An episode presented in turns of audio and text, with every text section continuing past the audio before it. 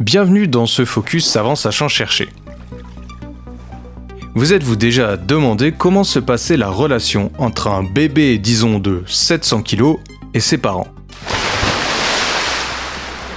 Un bébé baleine. Et comment il apprend à vocaliser, voire chanter vous l'aurez compris, dans cet ajout à notre épisode sur le chant des baleines, on se concentre sur les études qu'a fait notre invité autour des baleineaux. Notre invité qui n'est autre qu'Olivier Adam, professeur de bioacoustique spécialisé dans les cétacés. On enregistre depuis son labo à Sorbonne Université Paris. Alors je vous encourage bien évidemment pour les audiences, pour la compréhension, d'écouter notre épisode sur le chant des baleines, mais ce n'est pas réellement obligatoire pour suivre ce focus on aborde vers la fin les fascinants sauts de baleineaux ou de baleines, car sans en avoir l'air, c'est aussi une histoire de souffle.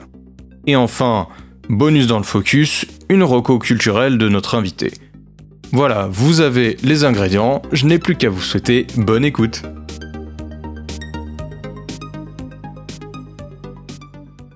On va s'intéresser donc euh, à la relation des, des baleineaux avec les baleines, qui sont des recherches en cours, euh, si je dis pas de bêtises, parce qu'il y a quelques années, on n'en savait pas vraiment beaucoup de choses. Déjà, avant de cette relation, est-ce que chez les baleines, il y a beaucoup de relations sociales importantes entre les baleines adultes. Par exemple, est-ce qu'un couple, euh, papa-maman, va rester ensemble toute la vie? Est-ce qu'il y a ce genre de choses ou pas du tout? Toutes les espèces de cétacés vivent, sont, sociales, d'accord? C'est des espèces sociales. Elles vivent en groupe, d'accord? Elles ont une culture de groupe.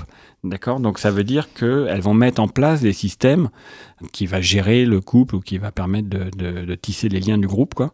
Alors pour les baleines à bosse, par exemple, si on prend les baleines à bosse comme exemple, après on peut prendre n'importe quelle autre espèce. Hein. On peut prendre cachalot, euh, orque ou ce que tu veux. Mhm. Euh, pour les baleines à bosse, en fait, le lien le social le plus fort, c'est entre la mère et son baleineau. D'accord? Les baleines à bosse, en fait, elles vont collaborer euh, pour, pour s'alimenter. Elles peuvent être en groupe pour se déplacer. Elles peuvent être en groupe pour se reproduire, d'accord, mais en fait, on n'a pas de copain-copine ou euh, de lien familial fort qui hmm. explique que tel individu est avec euh, tel autre individu. D'accord? Sauf pour les baleineaux. Ah, les baleineaux, on est sûr qu'ils sont avec leur mère. Voilà. Parce qu'en en fait, les baleineaux. C'est le seul lien fort. De... voilà, la mère va garder son baleineau et de façon extrêmement euh, sûre et rigide, tu vois ce que je veux dire? Ouais. Elle va pas le partager beaucoup, ni avec d'autres femelles, ni, avec d'autres mâles. Ni même, oui, ni même avec le père. Alors non, la notion de père. Voilà, ça n'existe pas. Dire, Pas chez la baleine On est d'accord. Je suis aucun cétacé. Hein. Je vois pas de. Il y a, peut-être chez, bien eu un, il, y a, bien eu un, père à un moment. Ah oui, il y a un père, mais après, je sais même pas s'il sait que, je sais même pas s'il a peut-être, peut-être qu'il doit savoir. Ok. Mais bon, après. Euh, L'idée, c'est qu'il y a une structure de groupe, donc où ils sont capables de faire plein de choses ensemble, ils restent ensemble. Mais la seule structure familiale, alors on fait un petit les orques, c'est différent. Tu as des orques, par exemple, qui vivent euh, en famille. C'est-à-dire que la mère va garder euh, tous ses petits tout au long de sa vie. Ah oui, d'accord. Donc chez les banabos, ils sont elles, ont des activités sociales en groupe, ça, forte, mais elles n'ont pas de lien spécifique. C'est-à-dire qu'on peut pas dire que tel individu a toujours été pendant 3 ans, 4 ans, 5 ans avec tel autre individu. Tu vois ce que je veux dire? Ça, c'est mm, mm. pas possible. Alors. Le truc qui se passe, c'est que les dimensions ne sont pas les mêmes, ce qui fait que quand euh, moi je dis ça, ça veut dire qu'elles ne sont pas l'une à côté de l'autre. Par contre, si elles étaient hmm. à 30, 50 km ou 100 km, peut-être que vu qu'elles s'entendent, hmm. euh, on pourrait les considérer faisant partie du même groupe. Tu vois ce que je veux dire? Donc si elles sont dans la même région au même moment, peut-être que ça pourrait être, euh, ça pourrait être un, un, indice. Tu vois ce que je veux dire? Mais bon, on n'en est pas là. Papa? Oui. Maman? Oui sur la mer, alors mer baleineau, là c'est étonnant. Et moi, quand, j'ai, euh, quand je me suis intéressé à ça, c'est parce qu'en fait, dans les, dans les publications sur les baleines à bosse, 90% portent sur les champs des mâles, euh, très peu sur les sons sociaux, et zéro sur les baleineaux. Alors j'ai dit, mais les baleineaux, ça se trouve, ils font pas de son. Est-ce, hmm. que, est-ce qu'un baleineau, quand il naît, mhm. il fait des sons? Donc en 2014, mhm. je pose la question, et là, il n'y en a pas un qui me disait, bah oui ou non. Enfin, je n'en savais pas, quoi. Et j'ai dit, bah, peut-être qu'on va poser un microphone sur un baleineau, puis on va hmm. voir, euh, et on a de la chance, parce que à Madagascar, on a des nouveau-nés. Ils ont un jour, deux jours, quelques jours. Donc on s'est dit, bah, on va leur mettre un microphone et puis on va savoir. Et en fait, ils font des sons. Ils font des ah sons euh, dès leur, euh, dès leur premier jour. Dès qu'ils naissent, quoi. Dès qu'ils naissent. Alors, c'est pas des sons de dingue. Non, non, mais bon. Euh, c'est pas encore des, chants. Ils savent le, C'est loin d'être des chants. C'est des sons qui sont un mm. peu plus courts, un peu plus aigus, pas très stables. On sait pas trop si c'est bien maîtrisé ou pas, mais en tous les cas, ils en produisent. Et du coup, on a commencé euh, une thèse en co-tutelle avec euh, l'université d'Antananarive. Donc c'est une thèse euh, faite par des étudiants malgaches. et euh, justement sur quel est le catalogue de sons que peut être, qui peut être produit par euh, des baleineaux. Et puis après, maintenant, on en est à est-ce que ces sons ont un lien euh, avec la mer? Mmh. Est-ce que c'est des interactions directes avec la mer? Mmh. Et si oui, à quelle distance il est? Est-ce qu'il suit sa mère Est-ce qu'il est devant, etc. Quoi. Et là, on va donc plus loin. je vous dis tout, hein, ah bah. parce que j'ai confiance. On met des caméras sur les baleineaux maintenant. Parce qu'en en fait, mmh. l'idée, c'est qu'on veut savoir euh, où est la mer, ce que fait la mer, et euh, est-ce qu'elle est en train de glander, est-ce qu'elle se déplace, est-ce que lui est en train de s'allaiter quand il commence à envoyer du son, etc. Quoi. Mmh. Donc là, on en est là. Et c'est une très belle thèse, et euh, j'ai hâte, que, j'ai hâte de voir ce que ça va donner.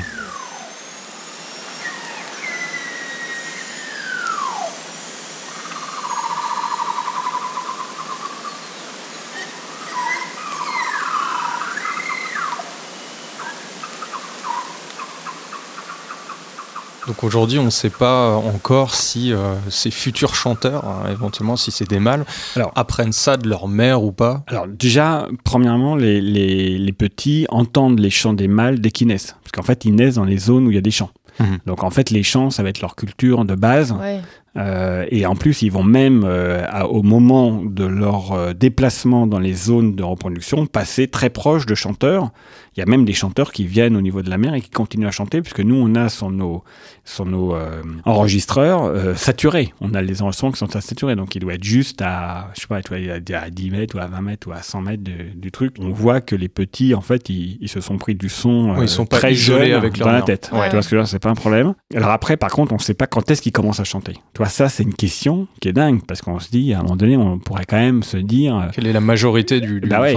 Bah, on tout le monde dit, bah, c'est euh, c'est quand ils sont euh, sexuellement euh, hmm. matures et puis, et puis qu'ils partent. Hein. Mais en fait, globalement, on ne sait pas. D'accord. Je suis on n'a pas la, le jour même ou hmm. l'année même où ça va se produire. Donc c'est tout travail sur le comportement. En fait, alors, voilà. alors tout ça, pourquoi maintenant je dis qu'on va avancer très vite c'est grâce à ce système de caméras, hmm. d'enregistreurs. On a, on a un hydrophone, une caméra, euh, un gyroscope, un capteur de température, capteur de pression. On peut, on peut savoir à quelle mmh. profondeur, qu'est-ce qu'elle fait à profondeur, est-ce qu'elle émet un son à telle profondeur, etc. Le baleineau, pareil, donc on peut faire des, différences euh, relatives entre les deux euh, plongées. Et ça, ça va juste être énorme, puisqu'on va s'apercevoir de choses de dingue. Par mmh. exemple, je vais donner un exemple, c'est que de 2007 à 2020, j'avais aucune idée du rythme d'allaitement des baleineaux. Je m'imaginais qu'un baleineau, il ne pensait qu'à ça. Tu vois, enfin, comme des veaux, euh, dès qu'ils voient leur mère, euh, c'est direct. Tu n'as pas de timing comme nous, on est capable de faire par ailleurs. Mm. Et ben, avec les caméras, là, on voit, en fait, le baleineau ne pense qu'à ça. donc, toi, euh, on va avoir des preuves par image qui vont aller très vite maintenant. Toujours en train de chercher leur mère. Absolument. Prendre du lait. Peut-être qu'on va voir que les mères chantent aussi. Que les femelles chantent aussi. Ça, ça serait énorme. Oui, parce que là, du coup, on a effectivement ce qu'on n'avait pas forcément avant, le visuel en plus du son. Ouais. Et donc, ça, ça nous manquait. Alors pourquoi c'est dur à faire euh, chez les cétacés, le comportement? Bah Parce que euh, euh, autant dans les bassins, on est capable de les suivre 24 h sur 24, 7 jours sur 7, on sait ce qu'ils font, autant dans le milieu naturel, euh, t'as les cétacés qui viennent, si tu les intéresses pas plus que ça, deux minutes après ils sont partis, puis tu vas jamais les revoir parce qu'ils mm. sont partis à la vitesse de la lumière. Donc il faut trouver des moyens qui nous permettent de les suivre et puis d'essayer de, comprendre ce qu'ils sont en train de faire. Quoi.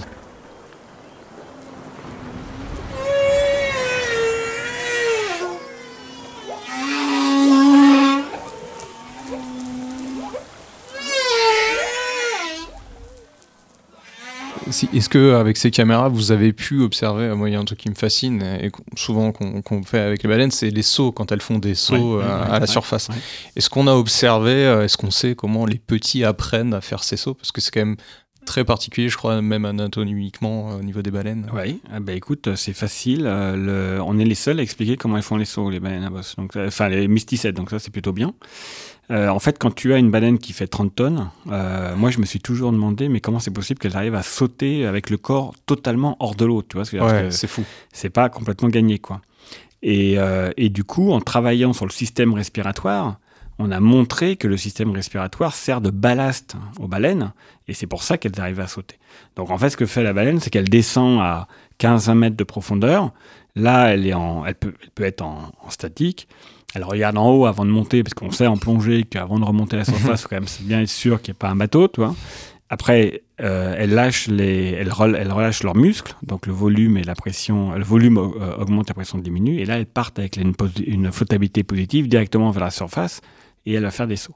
Déjà, on a expliqué pourquoi les baleines étaient en statique euh, à mmh. n'importe quelle profondeur. C'est-à-dire que tu vois une baleine à 10 mètres, elle est en statique, en 20 mètres, elle est en statique, 30 mètres, elle est en statique. Ça, c'est pas possible en plongée. Enfin, à un moment donné, il faut choisir tout. Mmh. Et après, pour euh, le baleineau, moi, l'hypothèse que j'avance, mais euh, qui est totalement spéculative, c'est que lui comprend pas son système respiratoire en fait. Parce que quand il, est, quand il naît, euh, ça tu le vois sur YouTube, as le baleineau, il est scotché à la surface, toi, il est en, en, flottabilité positive, sa mère part, et là tu le vois palmer comme un avion pour pouvoir descendre, mais il n'arrive pas. Il y a hmm. des, vidéos qui sont superbes, où tu as la mer qui est en statique à, je sais pas moi, 20 mètres de profondeur. Là tu vois baleineau, mais palmer, mais comme un fou, il arrive, il se met sous sa mère, hmm. et là il est collé à sa mère, toi, il, a, il dit, ça y est, je, je bouge plus, tu vois ce que je veux dire. Bon. c'est pas encore appris. Voilà, et donc l'idée de ces sauts, parce qu'effectivement, on, constate que les baleineaux font beaucoup plus de sauts que les adultes. Et donc l'hypothèse que moi je propose, après on peut en parler, mais c'est de dire que justement ils apprennent à mmh. gérer leur système respiratoire. Tu vois, parce qu'en fait leur système respiratoire il est important quand ils vont aller nager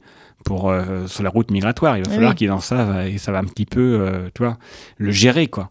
Et là ils doivent se dire, ok, donc là si je souffle tout, bah, je coule, mais du coup, il faut que je puisse remonter à la surface, donc je vais peut-être compresser un peu mon, mais, euh, mon sac laryngé, voilà, etc. Et puis, justement, en fait, quoi. tu relâches, tu remontes en positif, donc là, tu fais un petit saut à deux balles, sinon tu fais un beau saut. Donc, toi, ça doit être des, ça doit être amusant aussi. Ah bah, ça doit être la, c'est le truc de dingue. Bah, c'est la première chose qu'on ferait. Hein. Oui, je pense aussi. ah, ok, donc euh, ça avance, mais on ne sait pas encore. Il y en a plein, regarde, regarde, regarde comme ça.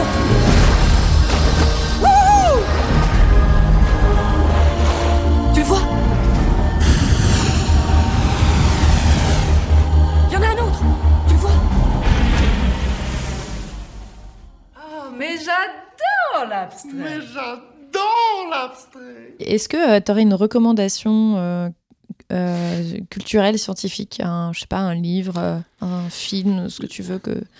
L'éloge de la baleine, de mhm. Camille Brunel. Éloge de la baleine, très beau livre, par quelqu'un qui est convaincu. toi, c'est mhm. c'est les gens qui sont qui pensent que l'environnement c'est important et qui sont prêts à, à, faire des actions pour défendre l'environnement. Quoi. Et L'éloge de baleine, je trouve qu'il est non seulement très bien écrit, il est, c'est sérieux et en même temps euh, c'est euh, précis sur euh, comment on doit sauver les océans et pourquoi on doit sauver les océans. D'accord, c'est un essai plutôt. C'est plutôt un essai, oui.